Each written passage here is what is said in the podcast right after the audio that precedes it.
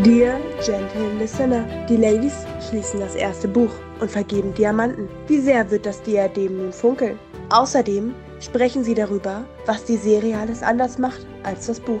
Aber die alles entscheidende Frage ist doch, wie es von nun an mit der Tea Time weitergehen soll. Just truly, Lady Whistledown. Liebe Teegesellschaft, wir sind wieder da. Hallo. ganz komisch, weil ihr habt uns jetzt einen Monat lang nicht gehört und wir haben jetzt auch irgendwie einen Monat lang keine Podcastaufnahme gehabt. Aber wer sind wir überhaupt? Wer ist heute da? Äh, ich bin da, Olivia. Und ich, Philomena. Essen lässt sich entschuldigen. Ja. Und leider haben wir auch heute zu dieser Abschlussfolge keine Gäste ähm, zu Besuch, aber wir haben dieses Jahr viel vor und wir werden bestimmt immer mal wieder Gäste begrüßen dürfen. Ich denke auch. Was haben wir heute vor? Ja, äh, wir schließen das erste Buch, der Duke und ich, ab. Also wir sprechen heute über den ersten Epilog. Ähm, den zweiten heben wir uns ja auf für, wenn wir mit allen Büchern einmal durch sind. Weil die ganzen zweiten Epiloge einfach sehr viel spoilern. Aber da erzählen wir dann auch ein bisschen was dazu, wenn es soweit ist. Heute geht es also nur um den ersten Epilog und dann reden wir noch ein bisschen über die Serie, die ja etwas anders ist als das Buch und verteilen natürlich unsere Diamanten für das Buch. Das haben wir schon bei Queen Charlotte so gemacht. Genau, dafür haben wir auch Essel gebeten, ihre Diamanten uns zur sicheren Aufbewahrung zu geben, damit wir sie euch mitteilen können. Genau. Ja, fangen wir mit dem Epilog an, oder? Ja, würde ich auch sagen. Besser gesagt mit der Lady Whistledown des Epilog. Weil die wird dieses Mal so richtig in die Geschichte eingebaut. Das passiert mhm. ja in der Serie öfter. Im Buch ist es, glaube ich, na, einmal schon passiert, oder? In dem Buch ist es schon einmal passiert, dass ja. sie aktiv danach noch über die Lady Whistledown sprechen. Ja. Es kommt noch häufiger vor in den Büchern. Genau. Aber ähm, gerade wenn es dann nur so ein ganz kurzer Absatz ist oder so am Anfang vom Kapitel, dann spielt das nicht so eine große Rolle. Und wir erfahren in der Lady Whistledown, das was wir gerade im Vorgespräch auch kurz besprochen haben, wo wir gleich auch einen riesen Unterschied zum Serie haben. Endlich bekommen Daphne und Simon einen Sohn, denn es gab schon drei Mädchen. Mhm. Aber jetzt haben sie halt endlich einen Erben. Und, und es wird betont, dass sie das verliebteste Paar sind. Wichtig, weil darauf muss Simon gleich und Daphne gleich nochmal drüber sprechen. Ja. Außerdem erfahren wir, wie die Kinder heißen. Amelia, Belinda und Caroline. Nach ja. dem beliebten Bridgerton-Schema die Kinder je nach also das erste Kind wird mit A benannt, das zweite nach, also nach dem Alphabet, je nach ähm, Geburtszeitpunkt in der Geschwisterreihenfolge die Kinder zu benennen. Ja. Deswegen hat Lady Whistledown auch eine Vermutung, wie der Sohn heißen wird. Genau, nämlich David. Obwohl es noch nicht bekannt ist. Ja, ähm, man sollte vielleicht noch dazu sagen, lass mich noch mal ganz kurz gucken, genau. Äh, man sollte dazu sagen, dass jetzt diese Lady Whistledown vier Jahre nach ähm, dem letzten Kapitel quasi spielt. Also 1817 befinden wir uns inzwischen. Wir haben quasi einen Zeitsprung von vier Jahren gemacht. Aber ist ja auch klar, wenn man jetzt vier Kinder hat, da müssen ja, muss ja ein bisschen Zeit ins Land gehen. Genau, die letzte Lady Whistledown ist vom August 1813 und jetzt sind wir im Dezember 1817. Ist dir eigentlich aufgefallen, dass äh, die Autorin, also Julia Quinn, hier in der Lady Whistledown lose Jane Austen äh, zitiert? Nee, da bin ich nicht so firm drin. Lass uns Weil ähm, sie schreibt hier in der Lady Whistledown, ich lese es jetzt auf Englisch vor, After all, it is a truth universally acknowledged that a married man in possession of a good fortune must be in want of an heir. Und dieser Satz, ich habe das Buch extra mir hier neben auch hingelegt, ist tatsächlich der erste Satz aus Pride and Prejudice, also aus Stolz und Vorurteil. Oh. Bisschen abgewandelt. Hier steht nämlich, It is a truth universally acknowledged that a single man in possession of a good fortu- fortune must be in want of a wife. Also da sind wir noch in der Vorstufe, weil da geht es natürlich noch um den Single-Mann, Ja. der eine Frau sucht. Aber ja, ist mir beim Lesen direkt aufgefallen, Moment, den Satz kennst du. Ja. Genau. Also, es wird angenommen von Lady Whistledown, dass der Sohn David heißt. Mhm. Und ich, genau, ich habe mir gerade nochmal drüber nachgedacht. Vier Jahre, vier Kinder. Ja, hat sie gut von ihrer Mutter gelernt. Ja, also da war sie schon fleißig. Krass. Aber wahrscheinlich zu dieser Zeit auch nicht unnormal. Nee. Ich glaube auch. Gut, und Simon, äh, quasi die Lady Whistledown wird jetzt ein Element der Geschichte, Mm, denn er wirft seine Arme hoch und meint, wie kann sie das wissen? ja. Also offensichtlich hatte Lady Whistledown recht, dass der Sohn David heißt. Richtig. Und Simon ist sich sicher, dass niemand davon weiß, außer die beiden. Ja. Wir wissen gar Und- nicht, wo sie sind, ne? Hm, Ich vermute mal. Ja, nee, stimmt. Sie könnten jetzt auf ihrem Land anwesend sein, also auf ihrem Landsitz oder in London.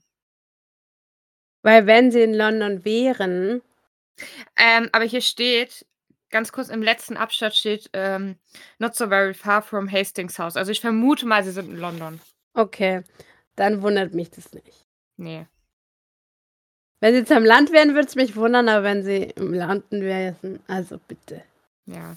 Wir haben hier noch sechs weitere, nein, sieben weitere Geschwister und eine Mutter. Aber wie auch immer. Dieses große Also Daphne denkt, es ist einfach nur ein glücklicher, ähm, also it's a lucky guess, sagt sie hier auf Englisch. Mhm. Also es ist eigentlich ein Zufall, dass äh, Lady Whistledown da drauf gekommen ist. Im Deutschen sagt sie, hat einfach nur gut geraten. Ja. Außerdem beschäftigt sie sich eigentlich nur mit David, das neugeborene Kind, das in ihrem Arm liegt und sie wahnsinnig an ihren Vater erinnert, also an seinen Vater, Mhm. An Simon. Das Schema, in dem Neugeborene aussehen wie ihren Vä- Väter, wie ihre Väter, erfüllt er voll und ganz, auch wenn sie sich noch nicht sicher ist, welche Augenfarbe er letztendlich haben wird. Genau. Also sie geht davon aus, dass die Augen blau bleiben, damit er halt wirklich aussieht wie Simon. Und aber bei den älteren Geschwistern, also bei den drei Mädchen, sind die Augen halt alle braun geworden. Ähm, ja.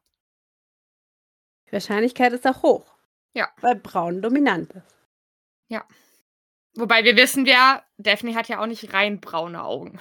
Ja, vielleicht wären es gemischte Augen. Ja. Und sie werden braun, grün. Ganz die Mutter. Wer weiß. Genau. Vielleicht erfahren wir es ja noch im Laufe aller Bücher. Aber Simon interessiert es gerade nicht so.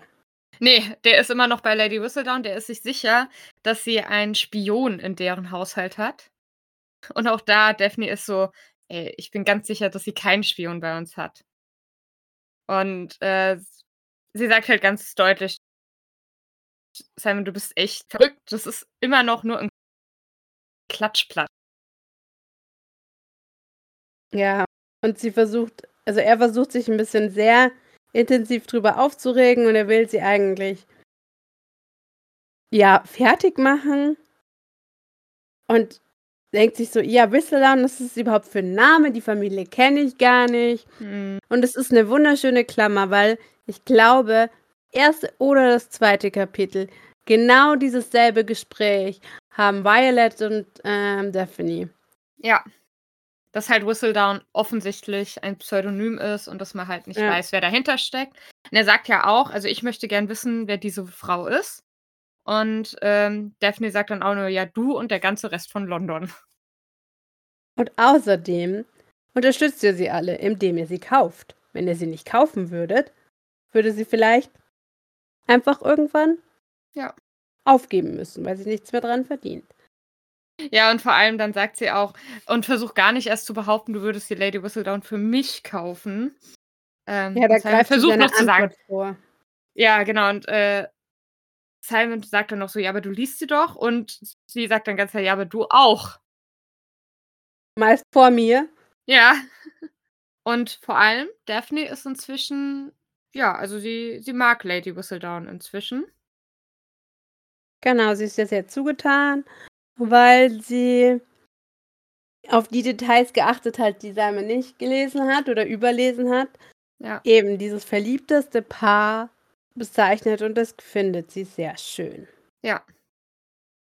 Und Simon ist so: „Oh.“ Ja, vor allem, weil das liegt daran, weil Philippa Philippa Burbrook, wie wir jetzt lernen also die hat offensichtlich geheiratet. Und wir wissen Ähm auch wen. Ja. Alter, dass der noch mal 'ne Frau abbekommen hat, ist unglaublich. Ja, sie hat was gehört. Ja, also, äh, Philippa Burbrook hat eben gehört, wie Simon Daphne, äh, „mein Herz“ genannt hat oder so. Also, auf Englisch „Dear Heart“. Im Deutschen ist es Liebste. Ah, okay. Ist nicht so schön. Ich wollte grad sagen, ich finde „Dear Heart“ ist irgendwie noch mal 'ne Stufe drüber. Ähm, genau, aber das hat sie halt gehört und hat es dann überall rum erzählt und so ist es kein Wunder, dass das natürlich dann auch Lady Whistledown irgendwann gehört hat. Und Daphne meint nur so: „Es ist jetzt grad irgendwie nicht im Trend, seine Frau zu lieben oder was ist dein Problem?“ Ja. Und Simon kann damit nicht wirklich umgehen. Ja. Und Daphne schaut ihn nur an und sieht so 'n Junge, der aussieht wie also, sieht 'n kleinen Jungen, der verärgert ist, nicht mehr ihren Mann Mhm. und sagt: „Ich möchte seine Antwort gar nicht hören.“ Ja.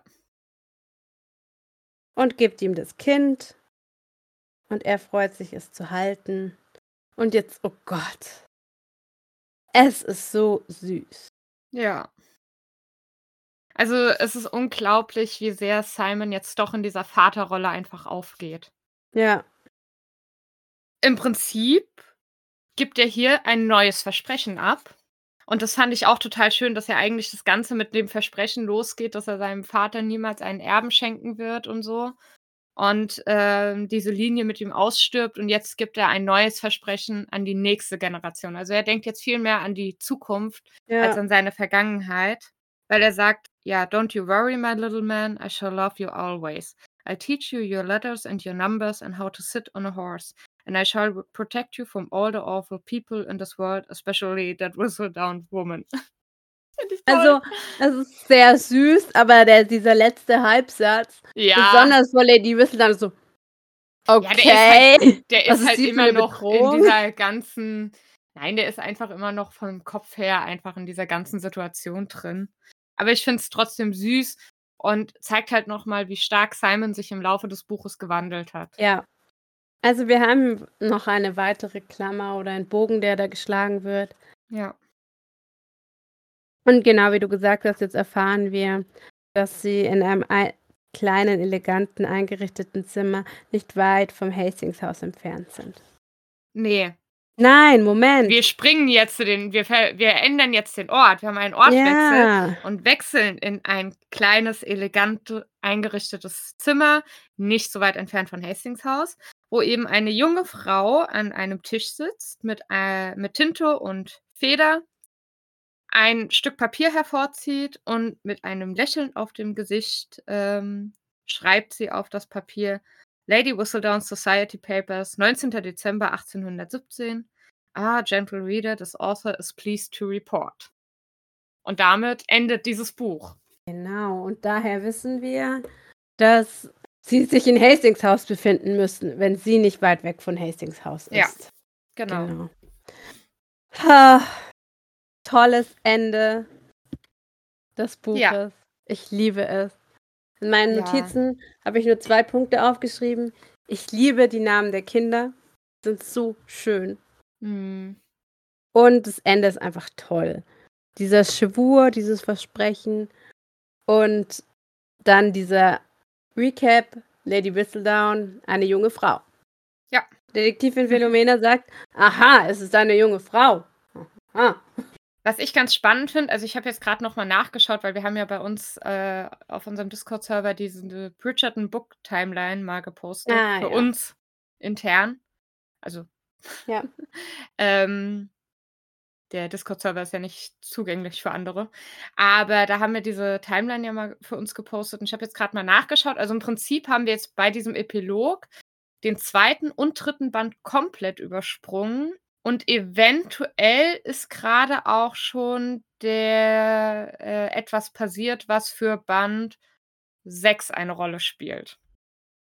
Also, liebe Teegesellschaft, spätestens jetzt ist euch hoffentlich ansatzweise klar, wie ineinander verwoben diese Bücher alles sind. Es ist Ja. tatsächlich schwierig zu sagen, ich lese nur das Buch über Anthony oder Colin oder Eloise, weil manche Sachen versteht man gar nicht, Ja. wenn man man kann sie natürlich einfach links liegen lassen und sagen: „Interessiert mich auch nicht, weil ich wollte nur die Geschichte von Eloise erfahren.“ Aber schwierig, weil alle, äh, Bridgerton-Gesch Geschwister einfach miteinander verbandelt sind.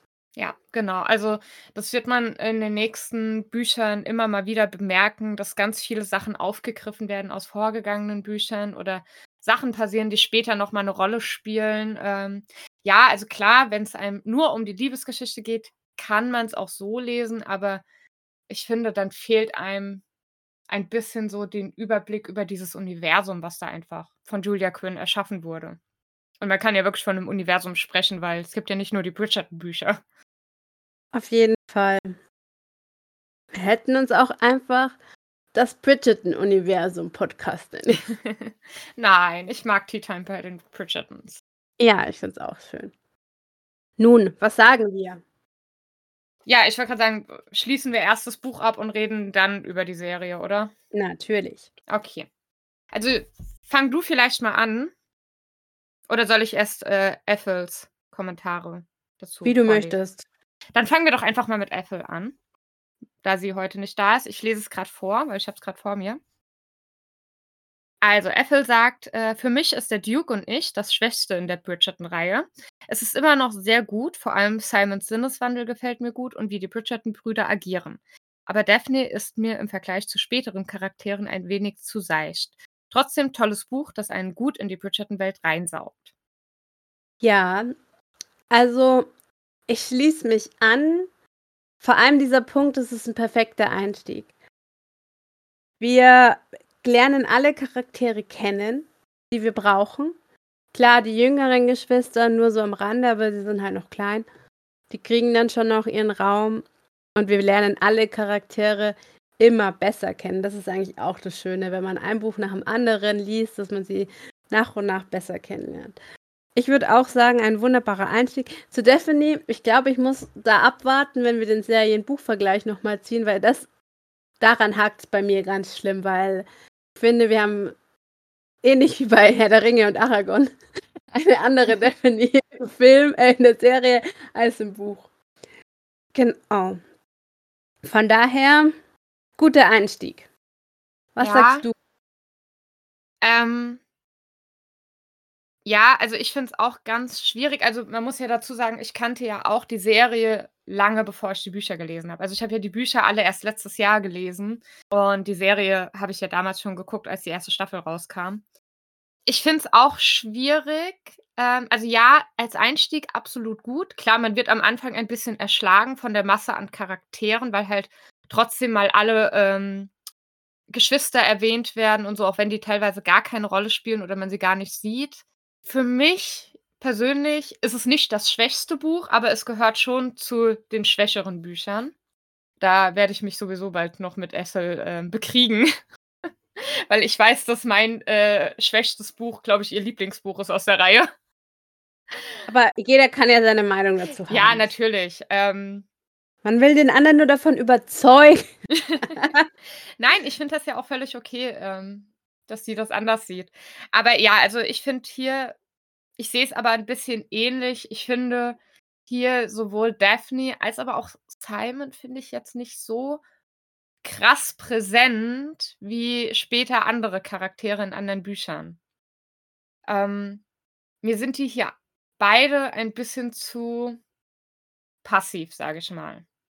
Also, irgendwie bei denen passiert das einfach mehr so alles. Also, wie soll ich das erklären? Also, es ist ja jetzt nicht unbedingt so ja, Daphne kämpft dann schon dafür, dass er sie heiratet und so, aber es passiert alles irgendwie so so schnell und da ist irgendwie in anderen Büchern passiert da mehr oder ist da mehr mehr, sage ich mal, Gefühl dahinter von von von meinem Empfinden her. Also dieses Reinziehen, was, ähm, Ethel quasi beschrieben hat, hat bei dir in dem Fall nicht ganz so gecatcht? Doch, also das Reinziehen in diese ganze Welt schon. Aber nicht in die Charaktere. Genau. Gut, was hat Ethel denn für Diamanten gegeben? Genau, also wir geben ja immer, ähm, auf einer Skala von 1 bis 10 Diamanten und schauen ja dann, wie funkelnd unser Diadem wird am Ende. Und, äh, sie hat 7 Diamanten gegeben. Ich gebe 8. Okay, jetzt bin ich, ähm lass mich kurz denken. Ich hatte vorhin eine Wertung, aber ich bleibe dabei. Also, ich gebe dem Ganzen tatsächlich nur 5 Diamanten. Wenn du jetzt irgendwas unter 5 gesagt hättest, dann ich so: „Moment!“ Nein, also, weil ich will also, ja, weil ich einfach weiß, was ja noch alles kommt und ich will halt den anderen Büchern gerecht werden mit meiner Bewertung. Das erinnert mich an einen anderen Podcast, wo der Ja, Podcast ich weiß. gesagt hat aber aber das nächste Mal will ich das ganz anders machen. Ja, ich weiß. Aber Ich habe ist die. Folge gehört von besagtem Podcast. Ich weiß, was du meinst. Na ja, ich verstehe es. Aber ich bin tatsächlich jemand 'n bisschen so, äh, dass ich sage: „Okay, es steht für sich und die Wertung ist für sich.“ Egal ob Kapitel oder so. Ja, Gut. also, verstehe ich. Ganz kurz, verstehe ich. Aber wie gesagt, also, ich will halt dem anderen Büchern ich finde es halt unfair, dann einem anderen Buch wenn ich jetzt dem zum Beispiel 'ne 6 gegeben hätte, fände ich's halt unfair, dann dem anderen Buch auch 'ne 6 zu geben, obwohl ich das vielleicht besser finde, weißt du? Und weil für mich spielen die halt alle in einem Universum und sind daher schon so 'n bisschen miteinander zu vergleichen. Ja? Ich wollte grade Okay. zusammenzählen. 8 plus 5 plus 7.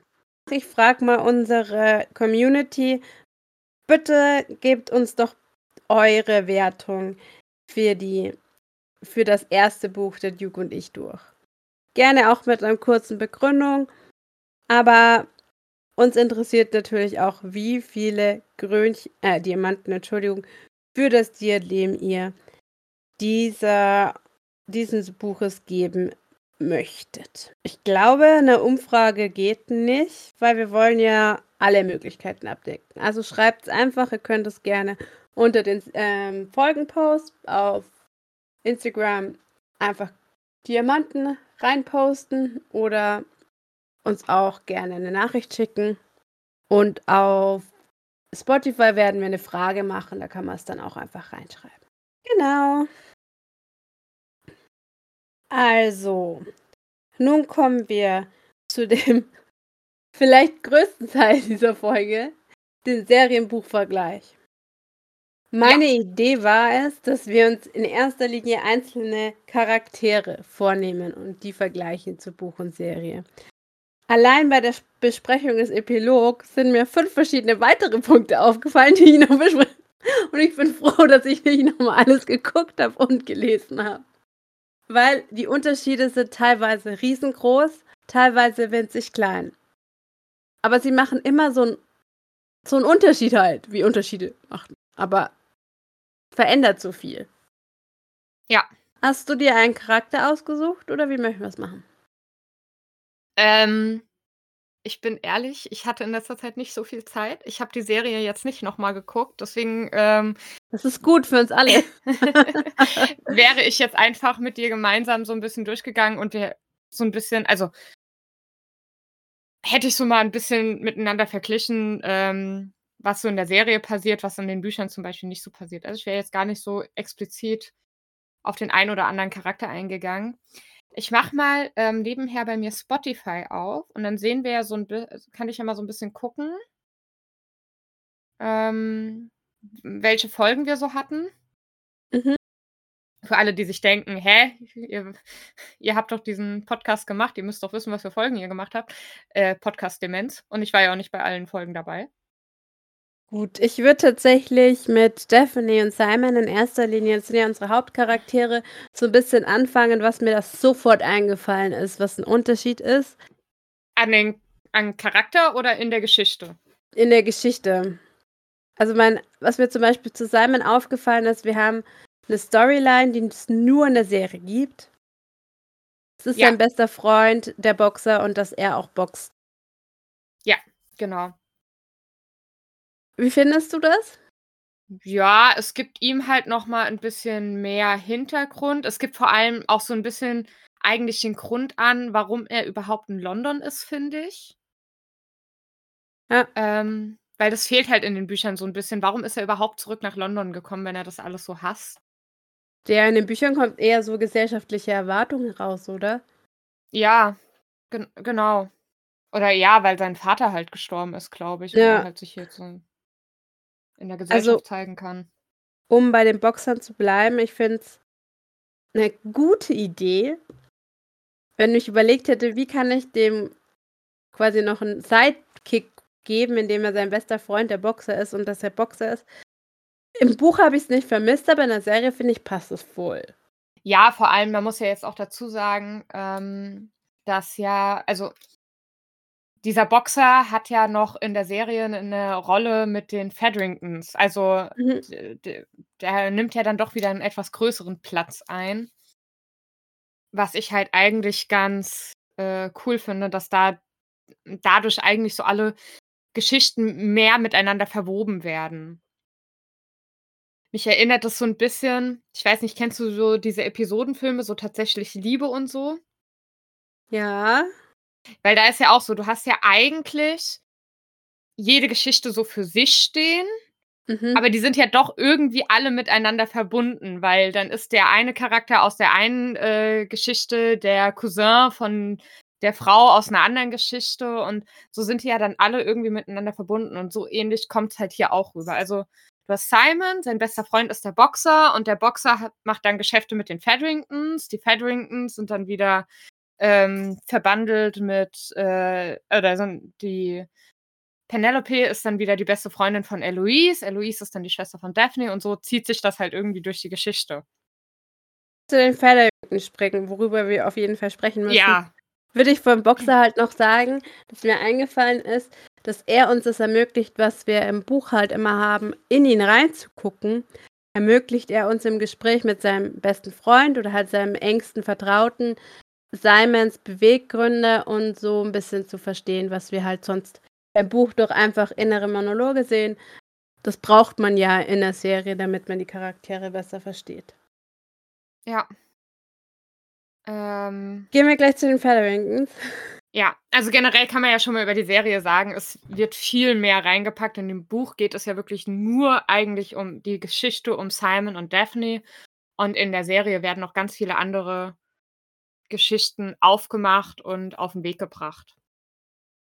So zum Beispiel die Featheringtons, die ja äh, im Buch nur so am Rand erscheinen eigentlich. Und in der Serie ja schon sehr präsent sind. Und sie sind eigentlich, also der, die Grundidee der Featherington bleibt. Sie sind eine sehr schrille, auffällige Familie. So, sie bekommen viel mehr Story in der Serie. Und plötzlich gibt es einen Vater, der im Buch nie eine Rolle spielt, Mhm. der dann verstirbt. Also, ich muss gerade gucken, dass ich nicht spoiler, aber Nee, letztendlich hat, hat der so viel Story, die Einfluss auf die Familie nimmt. Und dadurch, dass die Featheringtons, beziehungsweise Eloise und ich will immer Philomena sagen und weiß, dass es falsch ist. Hilf mir. Wie heißt Eloise beste Freundin? Penelope. Penelope. Wieso will ich Philomena sagen? Weil das dein Name ist? ja. mit P. Ich wusste noch, dass es Ja. mit P anfängt. Ähm, Eloise und Penelope sind einfach so eng. Und da sie ja, also der Fakt, dass sie gegenüber wohnen, ist ja auch, das ist in beiden, in Buch wie Ja. Serie so. Genau. Also die Featheringtons. Und damit hat man halt auch immer wieder so einen weiteren Ort quasi, wo was passieren kann. Wenn man Ja, also ähm, wie du schon sagtest, klar, einmal äh, haben wir plötzlich einen Vater da, der ähm, eben dann diese Story mit dem Boxer hat. Aber der hat ja noch viel mehr Einfluss auf die Familie, weil durch ihn nehmen die ja eine, äh, eine junge Frau auf, nämlich die Marina, die ja auch in den Büchern, sie kommt vor, aber ja erst sehr, sehr spät und auch eigentlich nur in Retroperspektive. Ja. Ähm, und hier in der Serie wird ja quasi diese Storyline, die ja dann später sich um Eloise drehen wird, schon auf den Weg gebracht eigentlich. Weil Marina ist ja ähm, die. Ich, ich bin gerade unsicher, wie die mit den Featheringtons in Verbindung stand. Ich glaube, irgendwie Cousine oder so. Ich glaube ja. Ich bin auch der Meinung, es wäre die Cousine. Und ähm, die kommt ja nach London, angeblich um einen Mann zu finden. Und dann finden, findet man ja im Laufe der Serie heraus, nein, eigentlich ist sie ja quasi schon verlobt und vor allem schwanger ja. von einem anderen Mann, der aber im Krieg in Spanien stirbt. Ich glaube, der ist in Spanien, oder? Überleg gerade Spanien oder Frankreich. Frankreich macht, glaube ich, zu dem Zeitpunkt mehr Sinn, oder? Wollte ich auch gerade sagen. Also von der Sinnhaftigkeit von der Geschichte von England macht Frankreich ja. mehr Sinn. Auf jeden Aber Fall, er ist im Fall Krieg. Europäisches Festland. Ja, also er ist auf jeden Fall im Krieg, ähm, stirbt dort und ähm, dann taucht eben am Ende sein Bruder auf, Sir äh, Philip. Und der ähm, sagt dann halt, hey, okay, ich äh, bin bereit, dich jetzt hier zu heiraten und aufzunehmen weil mein Bruder dich geliebt hat und dich eben in diese Lage gebracht hat. Ja. Und notgedrungen äh, willigt Marina ja dann ein. Genau. Ja, es pa passiert noch ein bisschen mehr um sie herum, aber wir wollen es jetzt nicht zu ausschweifend machen. Ist letztendlich eine große Storyline, die nebenher ist, die wir im Buch ja. kaum haben. Und auch, das ist mir jetzt am Ende im Epilog nochmal aufgefallen, Philippa Featherington heiratet im ersten Buch schon. Ist es in der Serie auch so? Ich bilde mir ein, dass alle zum Anfang der ersten Staffel, äh, der zweiten Staffel noch unverheiratet sind. Ja, stimmt, du hast recht. Also das sind so, so Kleinigkeiten, die mir jetzt dann im Lesen nochmal auffallen, wo ich davor mir so drüber weggelesen habe, weil du ja eben bei den Hauptcharakteren bist. Ja. Und wir hatten ja gesagt, okay, Daphne und Simon. Und äh, du hattest gemeint, Nein, Esther hatte gemeint, Daphne ist ein sehr blasser und nicht so starker Charakter, oder? Ja, in den Büchern. In den Büchern. Und im Film, äh, im Film. In der Serie finde ich sie, es ist ein, es ist ein anderer Charakter. Also ich finde, es, es sind zwei verschiedene Daphnes. Ja, aber ich glaube, das ist durch ihre Gesamtsituation in der Serie geschuldet. Weil wenn man überlegt, im Buch ist es ja so, dass sie ja schon im dritten Jahr in der Gesellschaft ist. Also sie hat ja mhm. schon zwei Saisons hinter sich gebracht. Ist natürlich dadurch so ein bisschen zurückhaltender vielleicht auch geworden, weil sie halt keinen Erfolg hatte auf der Suche mhm. nach einem Ehemann. In der Serie geht es ja damit los, dass sie in die ähm, Gesellschaft eingeführt wird. Also da geht es ja mit dieser großen, äh, mit dem großen Event bei der Königin los. Ähm, wir müssen über die Königin noch sprechen. Ja, kommen wir gleich zu. Kommen wir gleich zu. Ähm, also aber sie wird ja der Königin präsentiert und dann zum Diamanten der Saison erklärt. Und natürlich hat sie dann erstmal ein ganz anderes Selbstbewusstsein und ein ganz anderes Standing. Und ähm, warum sie ja dann doch irgendwie auf Simon angewiesen ist und die eben dieses äh, Arrangement treffen müssen, war ja, weil eben, und da kommen wir jetzt eigentlich schon fast zum nächsten Charakter, Anthony einfach sich ihr voll in den Weg stellt als großer Bruder und Oberhaupt der Familie, der einfach seinen Job leider nicht so gut macht in der Serie. Ja, Manu. Ja, ähm, zu dem komme ich gleich auch nochmal. Aber ähm, ja, wenn man sich dann generell die ganze Story um Daphne anschaut, ich meine, da passiert ja so viel mehr in der Serie. Also sorry, sie wird in der Serie von einem Prinzen umworben. Es ist alles schon in der ersten. Ja, das ist alles in der ersten Staffel. Wir müssen mal kurz zur Königin schwenken. Und dann können wir, glaube ich, auf Stephanie wieder zurückgehen. Weil das ist ein entscheidender Faktor, den wir. Das hätten wir als erstes, das steht gar nicht in meinen Notizen. Ja. Die Königin. Es ja. gibt in der ganzen Buchserie keine Königin. Naja, also sie wird schon erwähnt hier und da, Als Charakter. Also, ja. Aber sie taucht nicht auf, richtig. Also Queen Charlotte spielt in den Büchern keine Rolle, ähm, was sie eben hier extrem tut, immer wieder. Und vor allem in der ersten Staffel, wie gesagt, weil dann auch ihr Neffe eben aus, äh, der ist jetzt aus Deutschland. Ja. Ja, ne? Genau, also aus Preußen. Ähm, kommt eben ihr Neffe zu Besuch und der wird ja dann äh, eingeführt in die Gesellschaft, also oder wird ja dann auch der Gesellschaft vorgestellt und der fängt ja dann an, um Daphne zu werben, quasi, weil sie der Diamant ist. Und ähm, ja. das spielt, wie gesagt, eine ganz, ganz große Rolle, was in den Büchern überhaupt nicht passiert. Ich glaube, also gut, ähm, Queen Charlotte ist einfach ein cooler Charakter. Ähm, ich glaube, vor allem hast du halt den Prinzen gebraucht, um diesen inneren Konflikt von Daphne deutlich zu machen, dass sie ja Simon liebt.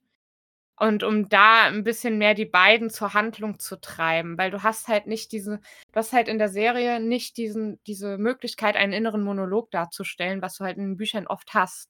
Ja. Und deswegen brauchst du halt manchmal so von außen noch mal ein Druckmittel, wo dann heißt: „Hey, guck mal, die Zeit drängt. Ihr könnt euch jetzt hier nicht“ oder grad Simon kann sich nicht ewig Zeit lassen, ähm, Daphne für sich zu gewinnen. Ja, so das mit der Königin ihre gesamte Rolle ist, die Serie voranzubringen, die Charaktere voranzubringen und sie zur Handlung zu bewegen. Weil auch in der ersten Staffel wird ja schon extrem Druck darauf aufgebaut, wer ist Lady Whistledown und dieser Druck geht von der Königin aus. Eloise führt es zwar aus, aber ähm, es wird ganz klar, sie will wissen, wer das ist. Ja, definitiv. Wo man auch sagen muss, ein Simon hat natürlich nicht die Möglichkeiten und auch die gesellschaftlichen Druck dahinter, um rauszufinden, wer die Königin, äh, wer die Lady Whistledown ist. Da ist die Königin ja was ganz anderes dazu. Ja. Ähm, haben wir noch was zur Königin oder gehen wir zurück zu Daphne?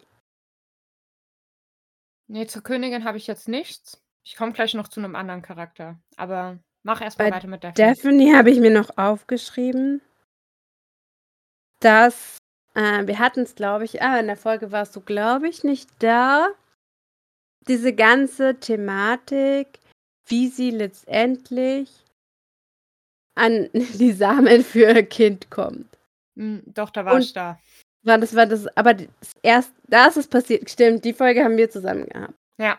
Also bis dahin, klar, wir haben viele Details, die anders sind, aber da kommen wir ganz nah an das Buch, eben auch die Hochzeitsnacht, die dann äh, sonst wo stattfindet und so ja, weiter. Ja, also man muss jetzt ganz kurz dazu sagen, es ist schon vieles aus dem Buch drin. Also, ja. ähm, äh, was ja auch drin ist, ist das Duell von, den, genau. von Anthony und Simon.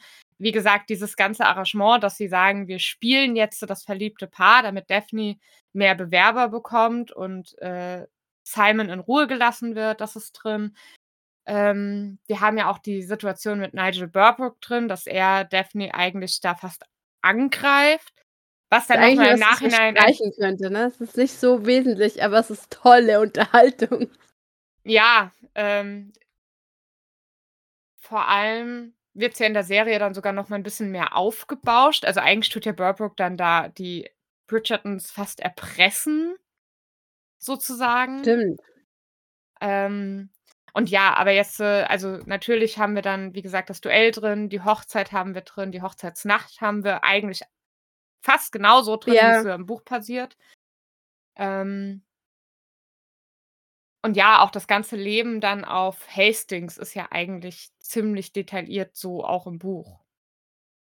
Ja, ich erinnere mich, dass ich letztes Mal, als wir die Folge gesprochen haben, danach die Serienfolge passend dazu gesehen habe und dass die ganze Flitterwochensituation viel kürzer war in der Serie. Natürlich, ne, was ähm, und sie sich quasi parallel geflittert haben. Mhm. Also jede Nacht quasi vergnügt haben, aber das Gespräch mit der Haushälterin und so weiter schon viel früher stattfindet. Ja. Und letztendlich dieses ganze Aufarbeiten, okay, ähm, Simon hat gestottert, ist, glaube ich, irgendwie ist es in dieser Tragweite in der Serie für mich nicht so schwer gewesen, wie es im Film, äh, wie es im Buch ist. Ja. Was aber auch daran liegt, dass der Leser es ja schon weiß. Äh, also der Zuschauer in dem Fall. Das ist für den Zuschauer keine neue Information, für den Leser auch nicht, aber du fieberst viel mehr mit, dass es einfach nicht das jetzt begreift. Weil sie ja. es ja quasi gefühlt so mehrere Tage und die Auswirkungen zu begreifen hat. Ja, ähm, stimmt. Also so äh, Daphnes Reaktion darauf, dass Simon gestottert hat, ist einfach in der Serie gar nicht so präsent. Sie nimmt es ja. einfach direkt so hin. Ja. Ähm, das stimmt. Und ich bin mir nicht mehr hundertprozentig sicher, wie das mit dem Streit, dem Reitunfall und ob sie das erste Kind einen Abgang hatte oder nicht, auch alles in der Serie war. Ähm, ja, nicht ganz. Also was drin ist, ähm, boah, jetzt muss ich kurz selbst überlegen. Also, was auf jeden Fall drin ist, ist, dass sie ja quasi sich mit ihm streitet, herausfindet, äh, dass er sie ja da quasi belogen hat in der ganzen Sache und dann diese Szene, wie sie quasi, ja, es schafft, dass äh, sie doch seinen Samen bekommt. Das ist ja so auch im Buch eigentlich drin. Und dann kommt ja diese Episode, wo die quasi nicht miteinander reden auf Hastings. Und ah. sie geht ja dann zurück nach London wegen dem Vorfall um Colin. Weil Colin wieder da ist. Nein, nicht weil Colin wieder da ist, sondern weil ja Colin mit Marina angebandelt hat und dann ah. aufgedeckt wird, dass äh, Marina ja schwanger ist. Also ja, da stimmt. durch die Lady Whistledown.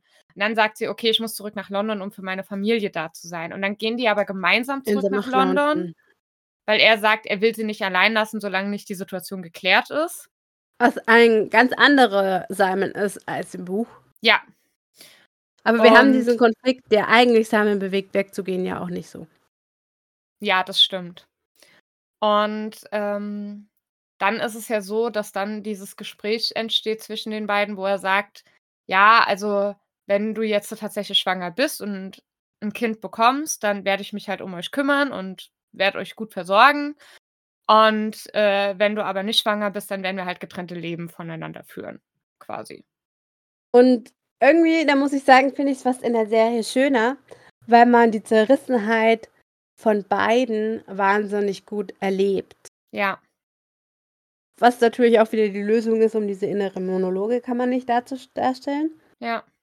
Aber das, diese, auch wahnsinnig gut gespielt einfach. Dieses, ja, wir haben Anziehung, aber eigentlich haben wir gerade einen Riesenkonflikt, der zwischen uns steht. Aber, oh, Anziehung, ja. oh, jetzt haben wir Sex gehabt, aber jetzt haben wir uns eigentlich, eigentlich streiten wir uns. Und ja. das ist, ist echt gut dargestellt. Tja, und wie ging es dann aus, den Abgang? Ähm, also, ich, ich weiß, genau. hat sie auf einem Fest. Nee, auf, im Theater. Im die Theater. Sind, die, die sind ja. in der Oper und äh, da äh, setzt dann plötzlich ihre Blutung wieder ein. Und ihre Mutter ist da. Genau.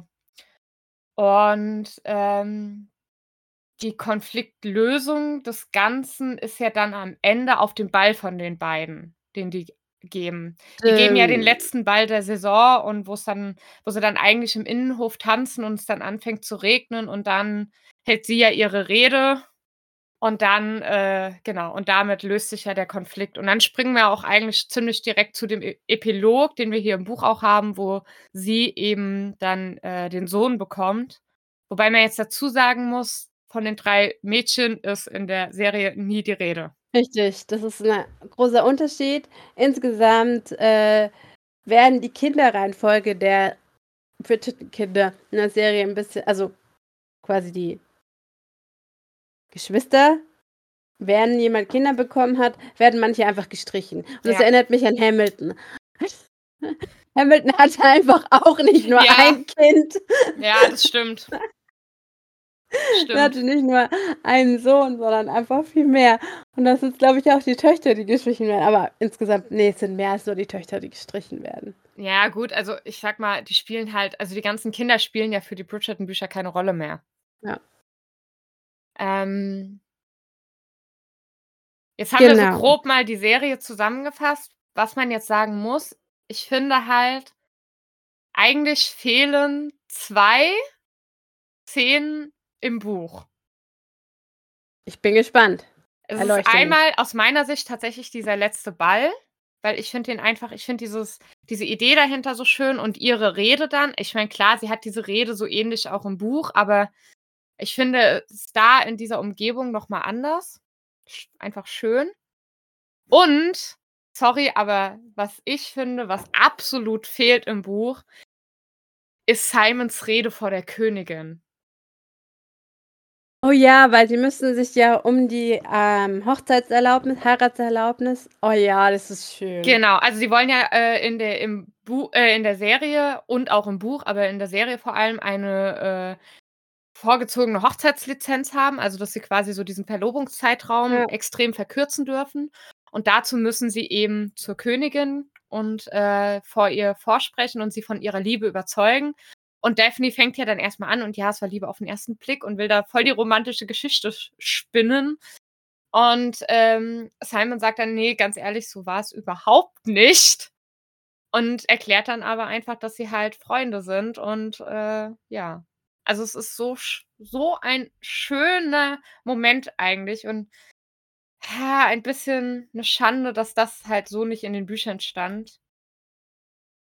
Ähm, allein dieser eine Satz, to meet a beautiful woman is one thing, but to meet your best friend and the most beautiful of women is something entirely apart.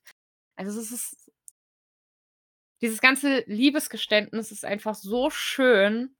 Absolut. Und öffentlich bekennt Simon sich im Buch eigentlich nicht wirklich zu ihr. Ja, Es ist nur privat, beziehungsweise vor den Brüdern vielleicht noch. ja. In der Szene vielleicht. ja. Aber das ist doch eine gute Überleitung. Ja. Genau. Ähm, kommen wir noch mal so ein bisschen zu den Charakteren, nämlich zu den Brüdern, die ja in der Serie auch eine ganz andere Rolle einnehmen, sage ich mal. Wir haben äh, da Colin sehr stark äh, noch mal präsent als auch so ein bisschen als Freund von Penelope eigentlich, finde ich. Also er taucht schon öfters mal auf von Daphne oder von Penelope? von Penelope. Okay. Der hat ja mit Daphne gar nicht so viele Interaktionen eigentlich in der Serie. Ne, was bei Colin mir jetzt als erstes halt eingefallen ist, ist, dass er in der Serie eigentlich nicht da ist. Nee, das ist in der zweiten Staffel, oder? Wo er auf Reisen ist. Okay, ich nehme es Richtig. zurück. Ich nehme es zurück. Red du weiter. Ähm, genau, also in der ersten Staffel ist er schon da, aber kümmert sich halt viel mehr um Penelope, beziehungsweise ist ja da ganz stark involviert mit Marina ähm, und Klar. wirbt ja um sie. Dann Und auch haben, am Freikämpfen von den Erwartungen der ja, Familie so ein bisschen, ne? ja. Dann haben wir ähm, Benedikt, der ja auch in der Serie eine ganz eigene Storyline bekommt, wo ich echt Stimmt. noch, wo ich echt noch gespannt bin, wie sie mit dieser Storyline irgendwann ähm, zurück Zum zum. Original gehen. Also da haben sie halt jetzt in der Serie ganz stark seine Künstlerseite hervorgeheben, die er auch im Buch hat. Das muss man dazu sagen. Aber er lässt sich halt extrem viel auf diese, ich sag mal, Künstlergesellschaft ein, ähm, geht dort auf viele Künstlerpartys, wird da, äh, kommt er mit einer ganz anderen Art von Gesellschaft in Kontakt einfach. Ähm, ja, also da ist noch spannend zu beobachten, wie gesagt, wo sie, wie sie da zurückkommen zum dritten Buch. Absolut. Ich bin gespannt. Ich habe ja Vermutungen, aber ähm, es ist halt noch unsicher, wie sie ja jetzt die ganze Serie fortführen, sage ich mal, in welcher Form. Ähm, deswegen, Bleibt spannend. ja. Olivia hat auch einfach die ganze Zeit alle Bücher im Kopf und ich bin immer so am überlegen, so, wie war jetzt das Story nochmal und wer gehört zu wem? nee, das äh, kann ich ganz gut. Auf jeden Fall, äh, ja. Kommen wir dann noch zu dem dritten Bruder, der hier eine Rolle spielt. Das ist natürlich Anthony. Und auch der hat ja eigentlich in der Serie nochmal eine ganz eigene Rolle. Ähm, Im Buch ist er halt wirklich nur der große Bruder und das Familienoberhaupt, der halt so ein bisschen auf seine Geschwister aufpasst. Ähm, in der Serie hat er diese Rolle irgendwie, finde ich, noch nicht so eingenommen. Nee, Da mit macht er halt- Absicht, ne, aber ja. Ja, also er, er diese ganze Verantwortung schiebt er eigentlich noch ein bisschen von sich. Ist jetzt nicht so 100 da. Er über ja, in dem Moment, wo er dann die Verantwortung übernimmt, übertreibt das halt komplett. Genau, er hat so seine Grenzen, so Punkte, wo er einfach sagt, ähm, nee, geht gar nicht und ich bin ihr Ja. großer Bruder und hier Familienoberhaupt und was fällt dir ein? Ja. Ähm, aber ansonsten ist er ja sehr beschäftigt mit seiner Liebelei mit der Opernsängerin. Ähm, Mhm. Und ist halt da in diesem, sage ich mal, Konflikt gefangen, diese Erwartung der Familie zu entsprechen und diesem Bild des Familienoberhaupts, aber eben auch, weil er schon irgendwie diese Opernsängerin halt liebt, was halt überhaupt nicht zu seinem Stand passt. Ja. Ähm, genau. Aber dieser ganze Konflikt mit der Opernsängerin löst sich ja im Laufe des ersten der ersten Staffel komplett auf. Also, das Ja. wird ja alles beendet. Und am Ende der ersten Staffel wird ja dann quasi schon gesagt, dass es jetzt um ihn gehen wird in der zweiten Staffel, weil da wird er dann sagt er ja am Ende, es ist Zeit, dass er sich eine Frau sucht. Ja.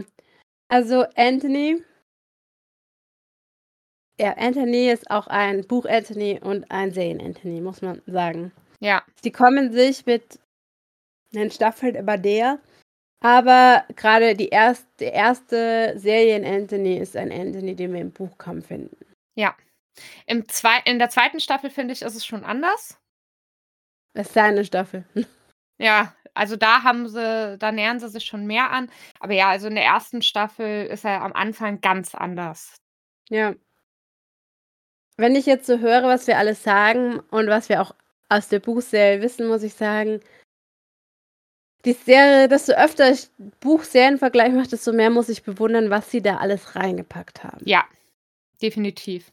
Wie du eben auch gesagt hast, diese eine Story mit, ähm, Marina Maria?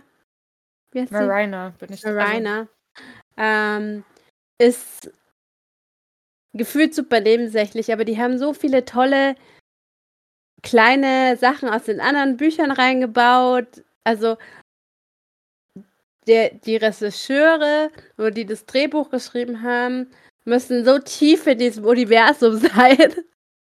Ich meine, sie hat ja auch mitgeschrieben, oder? Ich ich ich bin der Meinung, Julia Quinn hätte auch, äh, mitgeschrieben oder zumindest, ähm, m mit drüber geschaut. Ja, okay. Macht Sinn, weil sie kennt hoffentlich alle ihre Storylines etwas. Ja. Es ist Wahnsinn, an was die da alles gedacht haben, weil bis auf den Boxer ist und den Vater von Featherington ist es kein Charakter da, der ich sage, den haben sie jetzt einfach nur so eingeführt. Na ja, doch der Prinz. Den gibt's aber im Buch, oder? Ne. Der taucht im Buch nie auf. Die Königin taucht ja auch nicht auf. Ich ich bilde mir ein, dass irgend so was erwähnt wird. Ne, Aber definitiv nicht. du hast es besser im äh, ähm Der Prinz taucht nie auf, weil die Königin ja auch nie auftaucht. liegt einfach an meinem Pen and Paper Gefühl, das ist zweimal vorgekommen Ja. Ähm, Wobei, da taucht der Prinz auch nicht auf, da tauchen andere Prinzen auf. ja. Auf jeden Fall kennst du das, dass du manche Charaktere im Buch nicht hast und dann stören die dich in der Serie oder im Film? Weil sie einfach total unnötig sind?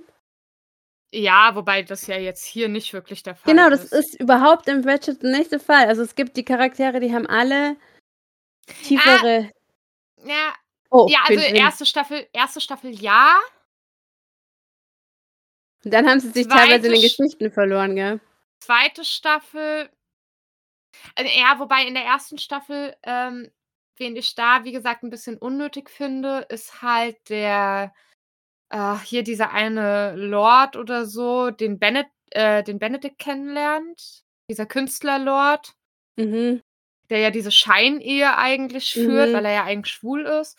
Den fand ich 'n bisschen, wo ich gedacht habe: „Boah, musste das jetzt sein?“ Ähm ansonsten in der zweiten Staffel kommt noch ein Charakter dazu, den ich auch eigentlich unnötig finde. Ja.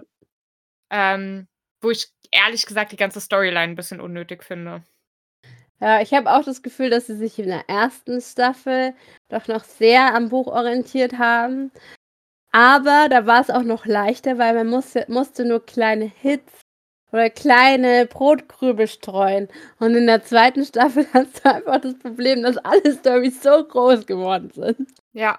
Und du aber nicht alle auflösen willst und nicht einfach alle vernachlässigen kannst. Also haben wir irgendwie eine Eskalation und auch einen Verlust in der Serie. Mhm. Also in der Geschichte der Serie. Ja. Wie auch immer, ich bewundere diese Serienschreiber. Ähm, und alles Wichtige aus den Büchern ist drin, bis auf die zwei Sachen, die du gesagt hast. Moment, Ja. die kamen aus der Serie, die im Buch fehlen. Aber hast du was, was dir aus dem Buch in der Serie fehlt? Ähm, ich glaube tatsächlich gar nicht mal so. Mir fällt Mir- jetzt spontan nichts ein. Mir auch nicht. Ja. Nee. Ähm, was mir jetzt aber noch einfällt, es gibt noch zwei große Unterschiede in der Serie. Den einen finde ich sehr gut. Den anderen finde ich ehrlich gesagt ein bisschen verschenktes Potenzial. Okay. Ähm, ja, nämlich das, äh, was mir sehr gut gefallen hat. Also das erste, was mir sehr gut gefallen hat, worüber wir auch noch nicht gesprochen haben. Wir haben noch einen Charakter in der Serie, der eine viel größere Rolle einnimmt als im Buch, nämlich unsere Lady Danbury. Ja, an die habe ich auch noch gedacht, aber Weil Lady Danbury taucht im Buch zwar auf, toll. aber halt nur so am Rande auch. Und das zieht sich leider durch die nächsten Bücher noch. Also die hat ja eigentlich nur ein Buch, wo sie mal, oder zwei Bücher, sage ich mal, wo sie eine größere Rolle einnimmt. Ähm, aber ich liebe sie in der Serie einfach. Also da ist sie ja wohl sehr eng mit Simons Familie. Habe ich vorhin kurz überlegt, als wir über Simon gesprochen haben. Ist es ein Serienkonstrukt, dass sie verwandt Ich sind? glaube, oder wird es ja. uns da. Also ich bin der Meinung, das wird in den Büchern auch nicht erwähnt. Sprich mal weiter, ich muss mal nachgucken. Ich bin mir also was gelesen zu haben. Ja, schau mal nach. Auf jeden Fall, also ja, ich finde sie halt in der Serie großartig. Da ist sie halt, wie gesagt, mit der Mutter von Simon irgendwie verwandt. Und ähm, übernimmt ja eigentlich so ein bisschen die Rolle der Nanny, dass sie ihn so ein bisschen motiviert und sagt, hey, du kannst reden, ähm, du wirst das lernen, du wirst allen beweisen, dass du stark bist. Und deswegen nimmt sie natürlich im, äh, im Gesamtverlauf der Serie auch eine größere Rolle ein. Was ich einmal super finde, wie gesagt. Ich habe nur den Punkt gefunden, wo Neffe dasteht. Ah, okay. Also Lady Danburys Ball. Mhm. Also Live-Recherche hier. Wo wirst doch zu Lady Danburys Ball gehen, sagt Anthony. Also Simon und Anthony sind ja da im, wie heißt der Pub? Nein, der Männerclub. Was ich meine? Ja, Hans oder wie das ja, heißt? irgendwie so. Genau. Nur weil ich eine unerklärliche Zuneigung für diese Frau habe, sie sagt, was ich denk, was sie denkt. Und Simons Gesicht nimmt einen verschlossenen Ausdruck zu. Simon schüttelt den Kopf, nicht, nicht. Sie war nur sehr gültig zu mir als Kind. Okay. Ja. Ich habe einige Male in den Schulferien bei ihr verbracht. ja, okay, also sie sind schon gut befreundet. Genau, also ihr Neffe ist ein guter Freund von Okay. Simon und deswegen kennt er sie Mhm. so gut. Und ich glaube, in der Serie ist Aber sie er sind ja nicht verwandt. Neffe. Bin ich, und, ja, Genau. Okay. Die haben einen Zwischenschritt quasi rausgenommen, dass sie. Ja. Genau, also das ist halt äh, das zu Lady Danbury. Was ich, wie gesagt, großartig finde, dass sie in der Serie mehr Raum bekommt. Kommen wir zum zweiten Punkt, der mich stört. Ich finde, sie haben das Potenzial verschenkt mit Lady Whistledown, indem sie am Ende der ersten Staffel schon verraten haben, wer Lady Whistledown ist. In Ja. den Büchern wird das erst im vierten Teil aufgedeckt. Und ich, wir sagen jetzt auch mal nicht, wer Lady Whistledown ist, auch wenn es die meisten wahrscheinlich eh wissen, aber wir tun jetzt mal so, als wüssten wir es nicht. Ähm, aber ich finde es halt echt schade und ich war da auch ein bisschen schockiert, als es einfach so Mhm. aufgedeckt wurde. Weil, Ja. wenn ich jetzt so an, ich meine, das ganze Prinzip erinnert ja so ein bisschen an Gossip Girl. Ich habe diese Serie nie gesehen, aber ich weiß, dass. Oder How I Met Your Mother, wo du auch erst am Schluss in der letzten Folge von der erfährst, wer diese Mutter ist. über die letzte Folge von How I Met Your Mother reden wir nicht. Ich habe sie geguckt, aber ich kenne nur die Storyline, dass es da erst aufgelöst Nee, wird. es wird in der vorletzten Folge aufgelöst. Oder In so. der letzten Folge machen sie alles wieder kaputt. Ähm, Oh nein, wir reden nicht drüber. nein, wir reden bitte nicht drüber. Ähm, nee, aber bei Gossip Girl geht es ja auch um so einen Klatschblock tatsächlich. Und da wird halt auch, also wie gesagt, ich habe diese Serie nie gesehen, aber ich habe gehört, dass da wirklich erst in der letzten Staffel aufgelöst wird, wer das ist. Und ähm, dass zwar zwischendurch immer mal wieder so aufkommt, ja, der könnte das sein oder der könnte das sein und es wirkt dann am Ende einer Staffel vielleicht mal so, als hätten sie es revealed, aber dann wird relativ schnell klar, nein, das ist nicht so. Und das dachte ich bei Bridgerton auch erst, aber es wird halt sehr deutlich gemacht, dass da, dass das Gesicht, was uns am Ende gezeigt wird, Lady Whistledown ist. Und das äh, fand ich halt ein bisschen schade. Ja, es ist schade. Und da stellt sich für mich wieder die Frage, hatten sie vor, mehrere Staffeln zu machen? Oder wollten sie, falls es ein Flop wird, das zumindest rund machen? Ja, aber dann hätten sie das nicht anteasern teasern müssen mit Anthony.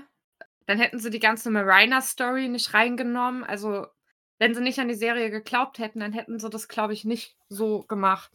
Und ich finde es halt vor allem deswegen schade, weil es geht in der ersten Staffel, aber auch in der zweiten Staffel ja ganz viel darum, dass die Königin Lady Whistledown demaskieren will ja. und ja quasi Jagd auf sie macht. Und ich finde es dann so, so schade, dass einem als Zuschauer so ein bisschen die Spannung genommen wird, weil man halt überhaupt nicht miträtseln kann ja. oder mit überlegen kann. Weil ich bin auch ehrlich, ich habe mir während der ersten Staffel beim ersten Mal gucken kaum Gedanken gemacht, weil ich gedacht habe, naja, es wird eh nicht aufgelöst, wer Lady Whistledown ist.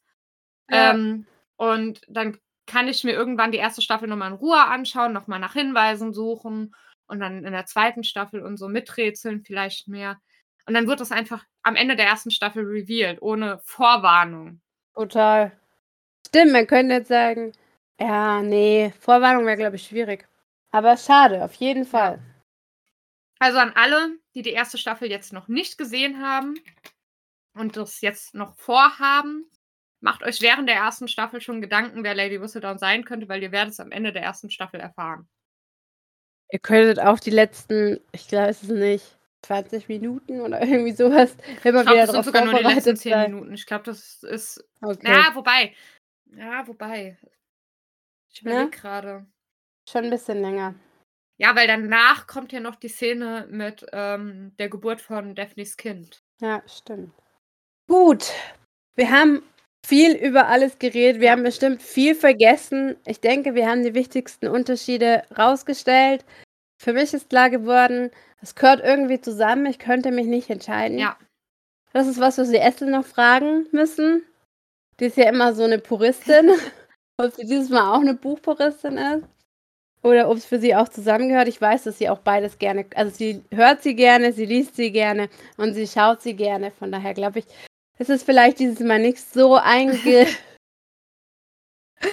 wie äh, bei, anderen. bei anderen Sachen, die sie konsumiert. Aber wir finden es raus. Ja. Von euch wollen wir, um nochmal zusammenzufassen, gerne wissen, wie viele Diamanten ihr dem Buch ja. gibt. Und mich würde auch interessieren, ich denke dich auch, was Serie, Buch, gibt es irgendwas, wo ihr sagt, boah, das war jetzt für mich der entscheidende Unterschied? Mag ich was lieber? Wenn ja, warum? Schreibt uns gerne, wie gesagt, auf Instagram. Oder auch bei Spotify in die Kommentarspalte. Spotify, aber wir haben ja auch eine E-Mail-Adresse, habe ich gehört. Ja, wir haben auch eine E-Mail-Adresse tatsächlich. Die schreiben wir euch unten hin. Da guckt nur eigentlich nie jemand rein. Das machen wir jetzt dann gleich mal. Äh, teatimebridgerton at gmx.de. Aber ich würde sagen, das packen wir auch einfach in die Show Notes unter die Folge. Das machen wir. Genau. Gut. Und jetzt wollen wir euch noch berichten, wie es weitergeht. Ja, also ihr wisst ja, Ende Mai erscheint der erste Teil der dritten Staffel. Die wird ja zweigeteilt.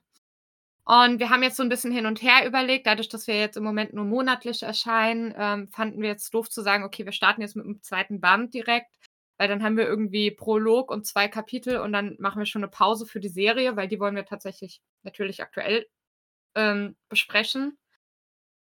Deswegen haben wir jetzt gesagt, okay, ähm, März, April und quasi Anfang Mai werden wir ähm, andere Folgen rausbringen. Bisschen als Vorbereitung auf die Serie wird es wahrscheinlich sein. Äh, Sonderfolgen einfach. Genau, wir werden vielleicht vorausschauen. Wir hoffen ja noch auf den ja. Trailer. Aber vielleicht gucken wir auch zurück. Wir hatten ja schon diverse Ideen von Knigge, Frauenrolle, generell, in welchem Genre befinden wir uns überhaupt? Was gibt es links und rechts von Bridgerton im Genre? Es gibt viele Möglichkeiten. Ja, ähm, ganz kurz. Darf ich die Story mit dem Trailer erzählen? Mach mal, es ist wichtig. Also, ähm, das war Anfang Januar. Ich gucke gerade nochmal nach. Genau, 7. Januar. So lange her schon. 7. Januar hat äh, Philomena ganz aufgeregt in unsere WhatsApp-Gruppe geschrieben, oh, der Trailer ist da und hat uns auf Discord auch direkt den YouTube-Link geschickt und alles und ähm, war ganz aufgeregt und ich auch erstmal und dann hat äh, Ethel aber relativ schnell schon geschrieben, ja, da sind doch nur bekannte Bilder, voll schade, aber okay. Und ich mache diesen Trailer auf und schreibe den beiden, Leute, das ist nicht der offizielle Trailer. Das ist ein Fan, eine Fan, äh, ein Fanschnitt. Deswegen sind da halt auch nur bekannte Bilder aus den ersten beiden Staffeln, aber es ist nicht der Trailer zur dritten Staffel.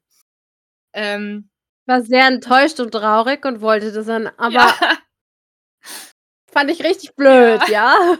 das tut mir so leid auch. Ähm, aber ja, also auch an euch so da draußen, wenn ihr auf YouTube unterwegs seid oder auf Fanseiten, schaut immer ein bisschen, dass halt bei so solchen Videos irgendwie eine offizielle Quelle dabei ist. Sei es Netflix ähm, in irgendeiner Form, Deutschland oder USA oder England. Also schaut, dass irgendwie Netflix-Logo dabei ist oder offiziell Bridgerton Netflix dabei steht. Oder ähm, schaut, ob es von Julia Quinn gepostet wurde oder so. Ähm, Normalerweise geizen sie auch nicht mit ihrem Netflix-Logo oder der Produktionsfirma, die irgendwas mit S ist, das mir gerade nicht Genau. einfällt. und Also so. sollte es von irgendeinem privaten YouTube-Account sein, könnt ihr davon ausgehen, dass es eben nicht der Trailer zur dritten Staffel ist. So leid es mir tut. Aber das heißt, wir haben Vorfreude, wir können immer noch auf einen Trailer hoffen. Sehr gut. Wir verkaufen das so und ich rede mir das auch so Ja. Gut. Damit würde ich mich verabschieden. ja, wir uns verabschieden. Wir verabschieden uns. Du bist dabei. Okay. Gut. Dann